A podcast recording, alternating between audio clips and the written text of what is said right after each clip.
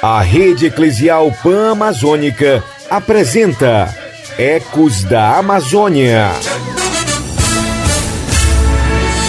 Pulsa dentro do meu peito sem fim. Essa força está em mim.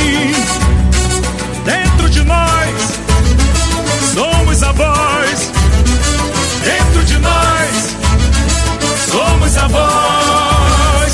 Somos o povo da floresta para o mundo. Somos sim a voz que emana da floresta para o mundo. E é com essa voz que chego por aqui, para sentir sua alegria e vibração em busca de aventura e muito conhecimento. Vamos lá? É cultura, no mais humano e profundo sentido, que traz alegria, a paz e a liberdade.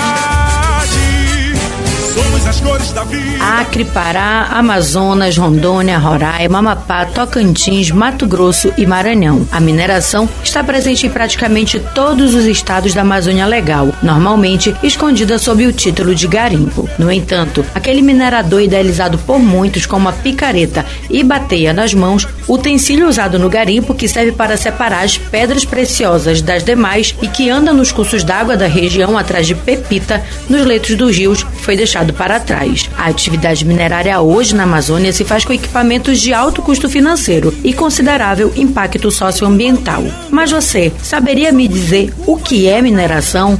No podcast de hoje, vamos abordar um pouco mais sobre essa temática e tirar algumas dúvidas sobre essa atividade na região amazônica. E é por isso que já convido você para mais essa aventura no seu, no meu, no nosso Ecos da Amazônia. Ecos da Amazônia. Somos a arte mais humano e profundo sentido, que traz alegria, a paz e a liberdade. Entre todas as atividades econômicas realizadas na Amazônia, a mineração talvez tenha a imagem mais negativa, por deixar crateras permanentes na floresta. No entanto, a mineração não só na Amazônia, como em outros lugares, depende dos ciclos de expansão da economia, que faz aumentar a demanda de bens minerais e, consequentemente, seus preços, incentivando a busca por novos reservatórios minerais. Mas afinal, o que é mineração?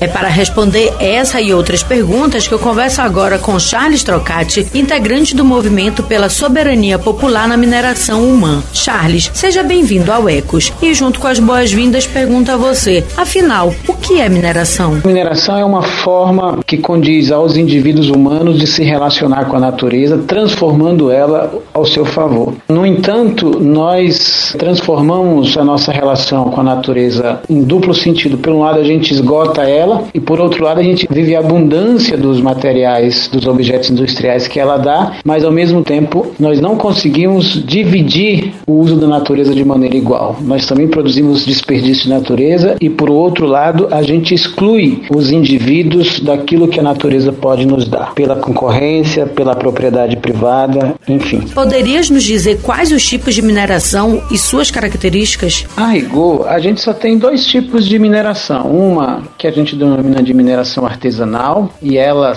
dá o mesmo produto que o outro tipo de mineração, que é a mineração industrial. A mineração industrial é sempre aquela mineração em larga escala. E a mineração em larga escala tem como característica ser uma mineração que economicamente mata as outras formas econômicas e, ao ser de larga escala, dá a impressão de que ela gera riqueza e divide essa riqueza com todo mundo. Mas é o contrário. As outras economias que essa economia de larga escala matou, ela sim é uma economia mais democratizada, uma economia biologicamente é, mais bem relacionada com a natureza. E a mineração de larga escala, ela tende a gerar minério dependência, ela tende a gerar maior desequilíbrio com a sociedade local, com a, as geologias locais. Esses dois tipos de mineração, só para a gente saber que não existe mineração sustentável, né? Toda forma de mudança da natureza, ela provoca desequilíbrio. A questão fundamental é a questão do ritmo. É necessário minerar? É. Não pode ser 40, não se minera em lugar nenhum. É necessário ter mineração para manter o ritmo da sociedade. Mas também não pode ser 80, se minera em todos os lugares. Nós temos dito que, mesmo para mineração artesanal ou para mineração industrial, é preciso controle público econômico e popular dessas formas de acumulação de capital pela mineração. Charles, você falou que não existe mineração sustentável e sobre a necessidade de minerar. Diante disso, eu lhe pergunto: por que a região amazônica atrai tantos mineradores? Ocorre que no Brasil nós especializamos a economia nacional em, em produzir commodities agrícolas e minerais. E nesse sentido, nós temos dois sistemas de mineração no Brasil: o sistema sul, que vai em Minas, Rio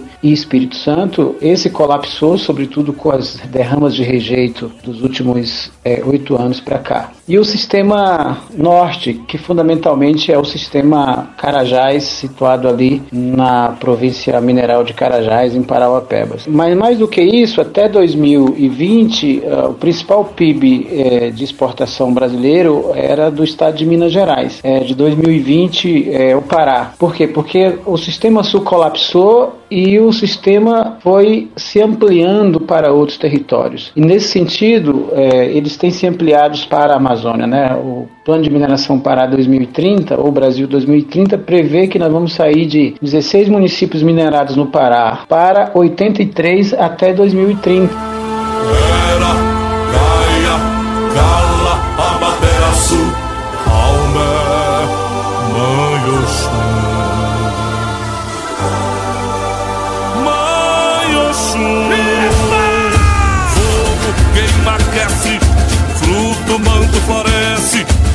Braços, raízes, o sangue é seiva que desce vento, os cabelos de ançã, olhos turmalinas que brilham, águas que beijam a praia, o mar de Emanjá. A atividade minerária na Amazônia só aumenta em larga escala, como por exemplo no estado do Pará, que em menos de três décadas se tornou o segundo maior produtor mineral nacional, estando atrás somente de Minas Gerais, que já desenvolve mineração de grande escala há mais de um século. Os solos minerários, em sua grande parte também, acabam influenciando para que o setor mineral se concentre na Amazônia de maneira mais acentuada. Por isso, se faz necessário compreender sobre onde essas atividades têm forte desempenho por conta dos solos, digamos que apropriados para isso. E para conversar com a gente sobre os solos, recebemos agora Antônio Siqueira, geofísico e professor na Universidade Federal do Oeste do Pará, a UFOP em Santarém. Professor, seja bem-vindo ao nosso programa de hoje. Nós estamos justamente falando sobre a mineração e os tipos de solos minerários. O senhor poderia nos dizer quais são os tipos de solo mineral e onde estão? É, na nossa região, nós temos uma variedade muito grande de minérios né, associados a vários tipos de tipologia de solo e de rochas. Né?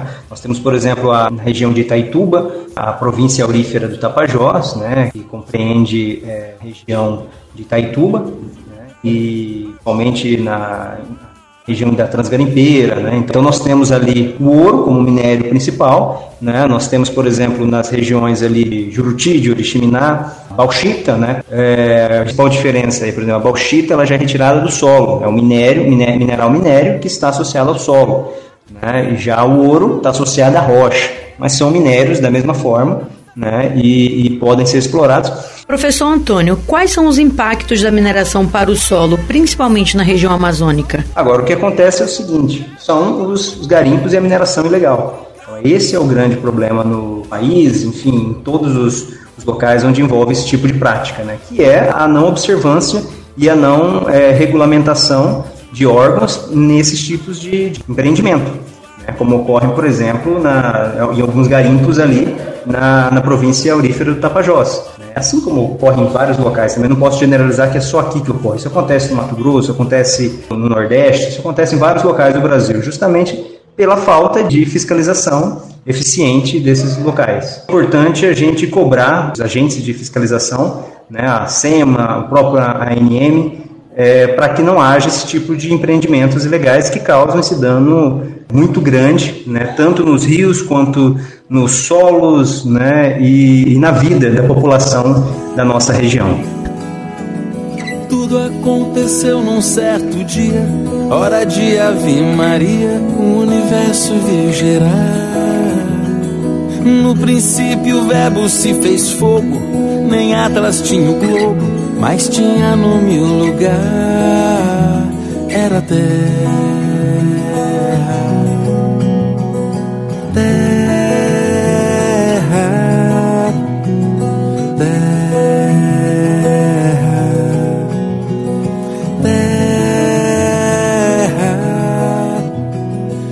Exploração mineral corresponde a quase 75% da pauta de exportação do estado do Pará, o maior segmento econômico do PIB, o Produto Interno Bruto do estado do Pará, e um dos mais significativos da região como um todo. Mas apesar de todo esse PIB, o que de fato resta para aqueles que são impactados por essas atividades? É para esclarecer essa questão que Bruno Milanês, professor da Faculdade de Engenharia da Universidade Federal de Juiz de Fora, em Minas Gerais, chega por aqui. Professor, bem-vindo ao nosso programa. Diante desse contexto de mineração, quem é o responsável por fiscalizar essa atividade? Então, a regulação da mineração é feita pelo governo federal por meio da Agência Nacional de Mineração, a chamada ANM. A ANM ela funciona principalmente como um cartório do subsolo. Ela essencialmente tem um mapa do subsolo, né? E à medida que alguma mineradora quer minerar em algum lugar, ela faz a requisição na NM, a NM verifica se aquele local tem ou não, alguém já, requisitou o direito de minerar lá, e se não tiver, ela autoriza essa pessoa a minerar, mais ou menos como se fosse um cartório mesmo. Além disso, outra função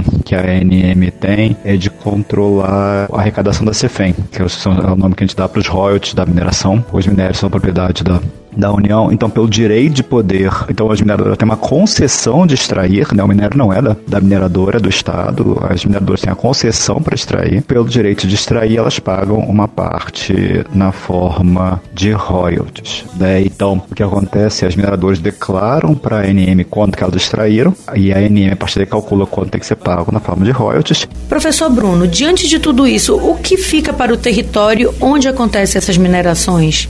Então, do ponto de vista tributário, é uma contribuição muito pequena e fica. A gente pode pensar assim que existe alguma geração de emprego e esse emprego, dizem as mineradoras, né, que tende a dinamizar a economia local, estimular a economia local. Mas o que a gente vê é que normalmente esses empregos são os empregos melhor remunerados, acabam, principalmente no contexto amazônico, né, acabam sendo ocupados por pessoas de fora, porque raramente as mineradoras investem de fato em capacitar pessoas locais, né, e aí eu não digo nem apenas para trabalhar na mineradora. Eu estou falando em termos de advogados, consultores, pessoal do planejamento, da gestão. Dificilmente são pessoas que ficam, que são da região na Amazônia, que ficam na região amazônica posteriormente. Né? E os empregos que acabam sendo criados para as pessoas locais costumam ser empregos mais da base, assim, né? mais operacionais, muitas vezes empresas terceirizadas. É muito difícil a gente encontrar, de fato, territórios que têm mineração ocorrendo e a população foi de fato beneficiada por isso. E o senhor poderia nos dizer quem de fato tem benefícios, principalmente dentro do contexto amazônico, com essas atividades? No final das contas, né, o que a gente vê acontecer, infelizmente, é que existe uma distribuição desigual dos benefícios da mineração e as empresas mineradoras ficam com a maior parte dos benefícios que acabam sendo transferidos para os seus acionistas. Né? Então, a gente tem que pensar que as, boa parte das mineradoras são empresas de capital aberto, têm ações negociadas em bolsa, seja no Brasil, seja fora do Brasil, e uma das coisas que elas têm que fazer para garantir é, a manutenção do seu valor e, e o valor das suas ações é distribuir dividendos, quer dizer, distribuir lucro para os donos das suas ações. E esses possivelmente são aqueles que ficam com a maior parte dos benefícios gerados. Do ventre da terra, o grito que vem da Amazônia.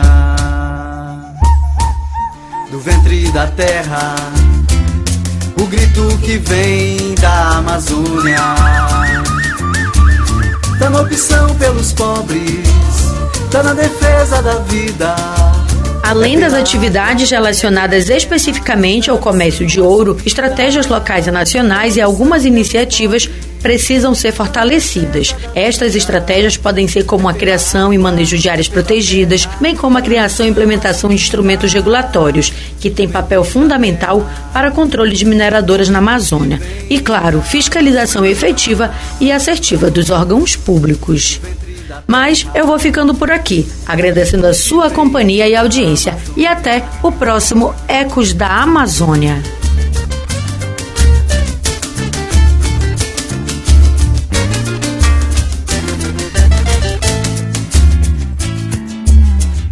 No ventre da terra, o grito que vem da Amazônia.